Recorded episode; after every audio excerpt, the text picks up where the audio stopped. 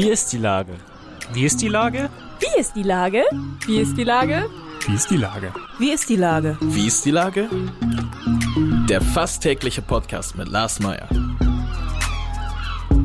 Wie ist die Lage? Unser fast täglicher Podcast als Kooperation mit der Mopo und der Gute-Leute-Fabrik spürt seit über einem Jahr tagesaktuellen Fragen nach.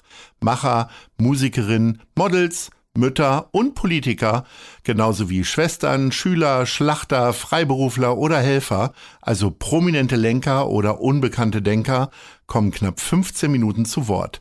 Die Auswahl ist rein subjektiv, aber immer spannend und überraschend. Mein Name ist Lars Meyer und ich rufe fast täglich gute Leute an. Unser Partner, der das diese Woche möglich macht, ist das Discovery Dog.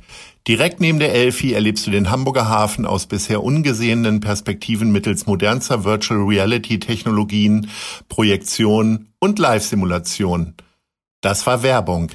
Herzlichen Dank. Heute befrage ich den St. Pauli-Pastor Sieghard Wilm. Ahoi Sieghard. Moin. Lieber Sieghard, früher war die bange Frage, wird es weiße Weihnachten geben? Nun ist die Frage eher, wird es eine Weihnachtsandacht mit Singen und vollem Haus in der St. Pauli-Kirche geben? Wie weit bist du mit den Vorbereitungen? Ja, wir haben uns da schon ganz gut durchdacht. Es wird am 24.12. eine Open-Air-Veranstaltung geben im Kirchgarten. Vor allem natürlich für Familien mit Kindern. Da kann jeder kommen. Dann um 17 Uhr. Um wie viel Uhr ist das? Im das, Garten? Ist, das ist 15 Uhr. Oh, das ist ja eine Zeit, da kann ich gerade so nach dem Kuchenessen ja auch noch ja, vorbeikommen. Ja, ja, genau. Das passt. Und die Kinder, äh, mit denen muss man einfach früh Programm machen. Und dann wird es ja. aber auch schon ein bisschen dunkel und so. Das wird schon. Das macht Sandra Starfinger, meine Kollegin. Ja. Um 17 Uhr haben wir dann Weihnachten in der St. Pauli-Kirche im 2G-Format. Hört sich auch attraktiv an. 23 Uhr ist dann wieder für alle, natürlich mit Sicherheitsabstand und mit Registrierung und Maske. Das so ist, ist für ja, jeden was dabei. Aber du musst ja richtig zum Bürokraten werden, ne? Ja, das ist wirklich äh, ziemlich lästig, muss aber gemacht werden. Du musst ja die ganzen Konzepte schreiben, du musst es auch anmelden und so. Und unser Küster muss schlichtweg alles wieder umbauen. Der berühmte Küster Köster. Genau. Hat er nicht Angst, dass seine ganzen Kräuter da niedergetreten werden, wenn alle da im Garten dann andächtig den Worten von Sandra Starfinger lauschen? Ach, die Leute benehmen sich doch meistens ganz gut. ähm, wann ist denn das erste Mal, dass du dich jetzt mit Weihnachten schon beschäftigt hast? Ich meine, im September sind die Dominosteine schon prall gefüllt im Regal. Ähm, wann ist bei dir das erste Mal, dass du, macht ihr so eine Jahresplanung, wer wann dran ist, du hm. und Sandra? Oder wie läuft das? Ja, das läuft schon sehr, sehr weit im Voraus. Also auf jeden Fall jetzt nach dem Sommer schon intensiv, dass wir die Termine planen und auch natürlich die musikalischen Projekte alle dann schon miteinander besprechen. Das muss, muss ja auch geprobt werden. Ist es eigentlich in Zeiten von so un großen Unsicherheiten, die wir ja jetzt erleben, nicht nur eben durch die Pandemie, sondern auch durch das Hochwasser, was uns ja alle irgendwie auch betroffen hat, zumindest haben wir die Bilder gesehen, ähm, dass die Leute wieder gläubiger werden und dann häufiger in die Kirche gehen oder wäre das ein Trugschluss?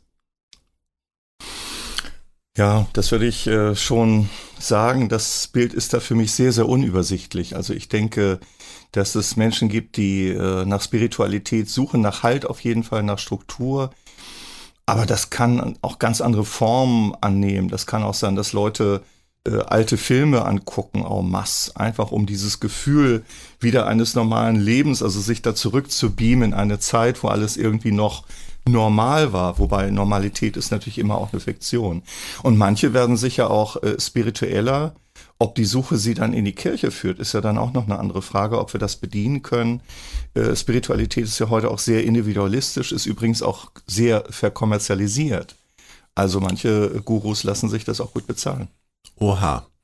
Ähm, wir haben ja gerade über die Zugangsform von Weihnachten gesprochen. Wie ist es denn jetzt beim normalen Gottesdienst sonntags?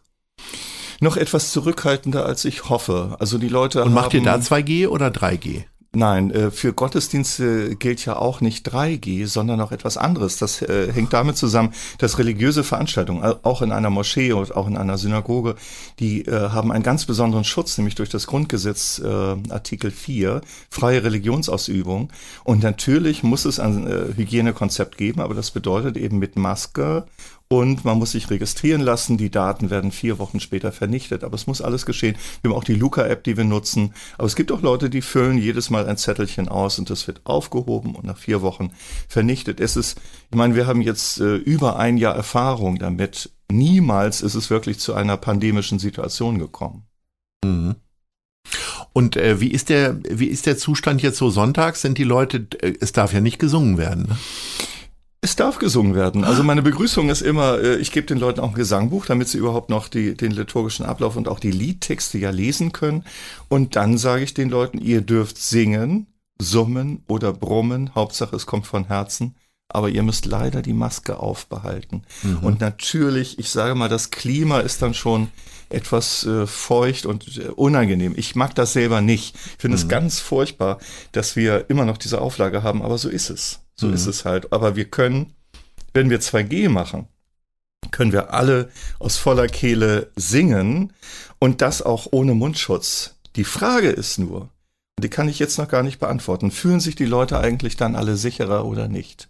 Mhm. Also ich war zum Beispiel ja äh, in unserer Lieblingsbar, Uwe Christiansen, feine Cocktails, ähm, und ich war den ersten Abend da, als da wieder 2G war da war die Bude so rammelvoll und wir hatten gerade noch ein Plätzchen am Tresen gefunden. Naja, und äh, im, im Gespräch mit äh, dem äh, Nachbarn, äh, irgendwie schon nach dem dritten Cocktail, da spürt man schon auch mal die Spucke im Gesicht. Ne? Was? Gott, oh Gott. Naja, also fühlt man sich dann sicherer oder nicht? Ich meine, da ist aber 2G, da ist 2G, das muss man dann wissen. Und ich, ich merke in dieser Zeit, das äh, subjektive Sicherheitsgefühl ist so unglaublich unterschiedlich. Wo fühlen sich Menschen sicher und wo nicht? Und das geht so quer und so unterschiedlich. Und ich kriege manchmal auch die Leute da ganz schwer zusammen zu einem Konsens. Das ist schwer zu erwirtschaften, auch in einem Kirchengemeinderat, also unserem Gemeindeparlament, das ja auch alle Entscheidungen treffen muss. Was hat denn diese Zeit mit dir persönlich gemacht? Ich nehme nicht an, dass du in deinem Glauben erschüttert wurdest, aber hast du möglicherweise neue Gewohnheiten angefangen? Also du hast eine riesen Bibliothek. Hast du jetzt das letzte Buch gelesen oder neigst du jetzt dazu, sämtliche Streamingdienste zu äh, abonniert zu haben? Was hat diese Zeit mit dir gemacht? Ich habe ähm, sehr deutlich gemerkt, was ich wirklich vermisse. Und äh, das ist Kultur. Also ohne Kultur äh, trockne ich aus so langsam. Also äh, diese Riesenfreude, wieder in ein Theaterstück gehen zu können. Äh, Ballett zu sehen, in ein Konzert zu gehen. Und dann äh, auch in der Elbphilharmonie festzustellen, äh, meine Güte, man kriegt überall noch Karten weil die Leute einfach so zögerlich sind. Es geht schon wieder so vieles und hat sich noch nicht überall rumgesprochen. Meiner Seele tut das gut. Ich weiß also jetzt deutlicher, wer ich bin an der Stelle. Ansonsten in der Zeit spielte mein Garten eine ganz große Rolle. Und zwar ähm, äh, privat natürlich. Also ich habe gerne einfach äh, die Finger in der Erde und äh, ich mache jeden Tag eine neue Entdeckung. Und da hast du dann Handschuhe an? Ich vergesse jedes Mal Handschuhe anzuziehen und dann habe ich immer den Dreck unter den Fingernägeln. Du, ich habe Handschuhe an, wenn ich mal in die Brennnesseln reingreifen muss. Das muss ich ja manchmal auch. Mhm. Aber ansonsten finde ich das gar nicht schlimm. Also mhm. ich mag das auch. Ich mag wirklich auch einfach mit, mit den bloßen Händen in der Erde wühlen. Und das erdet mich auch. Das tut mir unglaublich gut. Also das ist auch, auch, auch eine spirituelle Erfahrung, würde ich sagen. Und dann habe ich ja äh, eigentlich das ganze letzte Jahr äh, fast alle Gespräche im Garten geführt. Die Witterung lässt das tatsächlich äh, fast immer zu. Manchmal braucht man einen Regenschirm und jetzt so äh, im Novembergrau würde ich sagen, jetzt ist die Open-Air-Saison dann auch zu Ende. Aber ich habe da Trauergespräche, ähm, Taufgespräche geführt, seelsorgerliche Gespräche, Mitarbeiterversammlungen und alles im Garten gemacht. Das ist schon schön. Okay, die Erkenntnis, ähm, äh, jemand zu sein, dem die Kultur fehlt, ist das eine. Gab es sonst, hast du irgendwas auch komplett Neues erlernt? Ja, mit Erschütterung weiterhin handlungsfähig zu bleiben. Also mich haben schon auch Dinge erschüttert, das muss ich sagen. Das ist äh, einmal, äh, dass eben Themen so stark polarisieren, dass Meinungen unglaublich auseinandergehen. Also das gesamte Spektrum äh, zwischen äh, Corona-Leugner, äh, Impfgegnerschaft äh, bis hin zu Menschen, die gar keine Toleranz mehr haben, denen, die sich da nicht impfen lassen, also geradezu auch eine Dämonisierung stattfindet von den Teufeln der Ungeimpften, äh, die an allem jetzt schuld sind.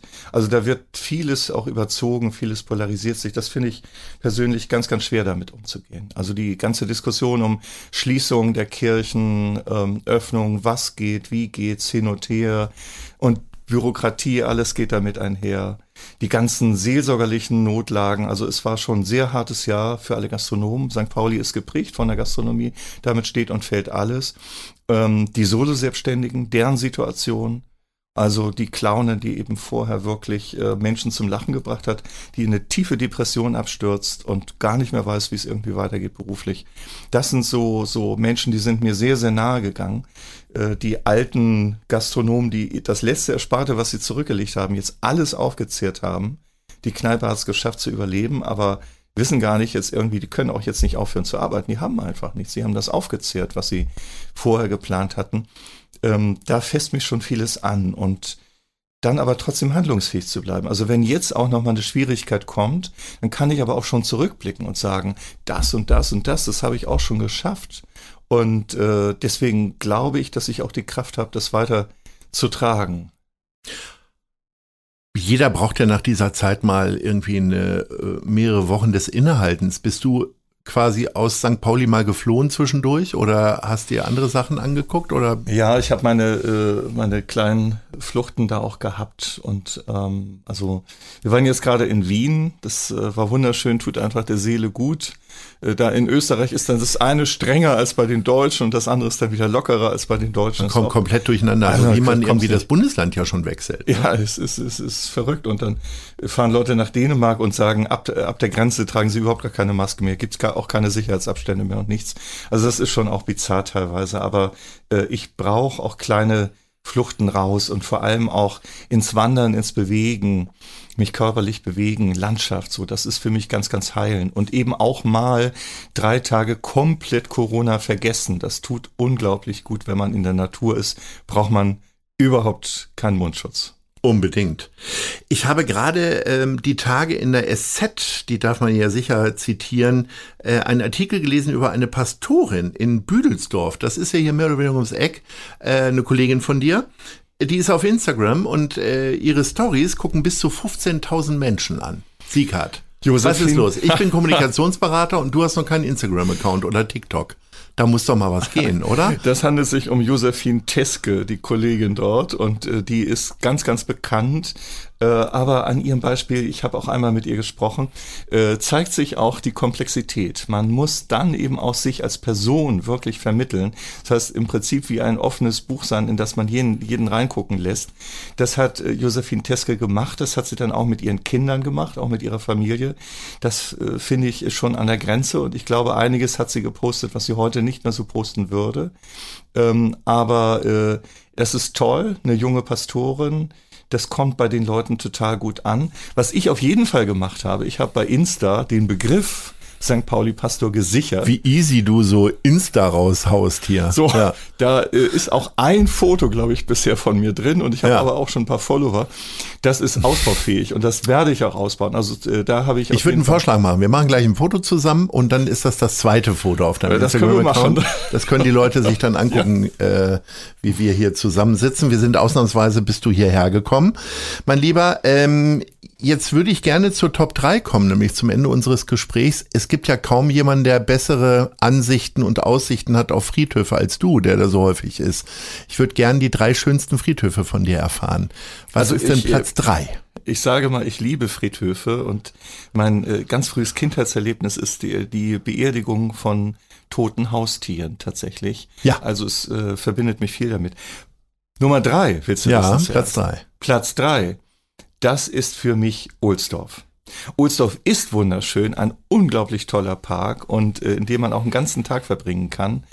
Das ist wirklich schön und führt einen ganz tief auch ran an Geschichte und äh, also wer äh, äh Ohlsdorf nicht kennt, kennt Hamburg nicht. Wenn du da jetzt schon bei Platz drei ja, bei Ohlsdorf bist, bin ich aber gespannt. Wer ist denn Platz zwei? Platz zwei da komme ich zum Friedhof Bernadotte-Straße. Das ist in äh, Ottensen. Und das Schöne an diesem Friedhof finde ich, der ist ja mitten im Wohngebiet. Mhm. Das heißt, äh, wenn man bei den Gräbern steht, schaut man in die Fenster äh, der Menschen, die da leben. Und dieses mittendrin sein, das finde ich so einmalig, das finde ich eigentlich schön.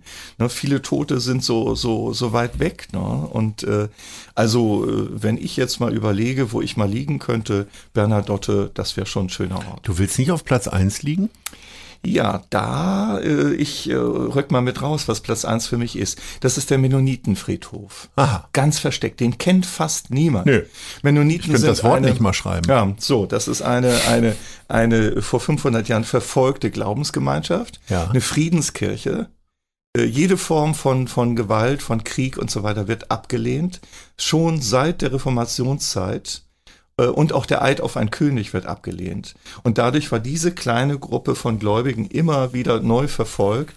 Ähm, meine Vorfahren, die Wilms, sind Mennoniten, deswegen habe ich so einen inneren Bezug dazu. Aber die mennonitische Gemeinde hat gesagt, äh, sie hat per Satzung verboten, an dem Friedhof ein großes Geschäft zu machen. Das heißt also, es ist äh, höchstwahrscheinlich einer der billigsten Orte, um in Hamburg bestattet zu werden. Deswegen gibt es viele Wo nur? Sozialbegräbnisse. Ganz versteckt in Bahrenfeld. Äh, Und ähm, das ist ein bisschen ungemütlich, auch äh, große LKW-Trassen, auch die Einflugschneise vom, von Fuhlsbüttel geht darüber. Aber ich habe natürlich dadurch, dass ich viele Sozialbegräbnisse mache, viel auf dem Mennonitenfriedhof zu tun. Es gibt keine Kapelle, nichts. Und möglicherweise wäre das auch ein Ort für mich, weil ich den so süß, so skurril, so abseitig, so vergessen, einen Lost Place irgendwie, das gefällt mir. Ich glaube, ich würde mich für Ottensen entscheiden. Aber gut, das besprechen wir vielleicht dann bei einem unserer nächsten Treffen. Lieber Sieghard, herzlichen Dank. Ich drücke dir alle Daumen, dass die Kirchen rappelvoll sind und äh, die Viren nicht da. In diesem Sinne, ahoi. Danke. Eine Produktion der Gute-Leute-Fabrik in Kooperation mit 917XFM und der Hamburger Morgenpost.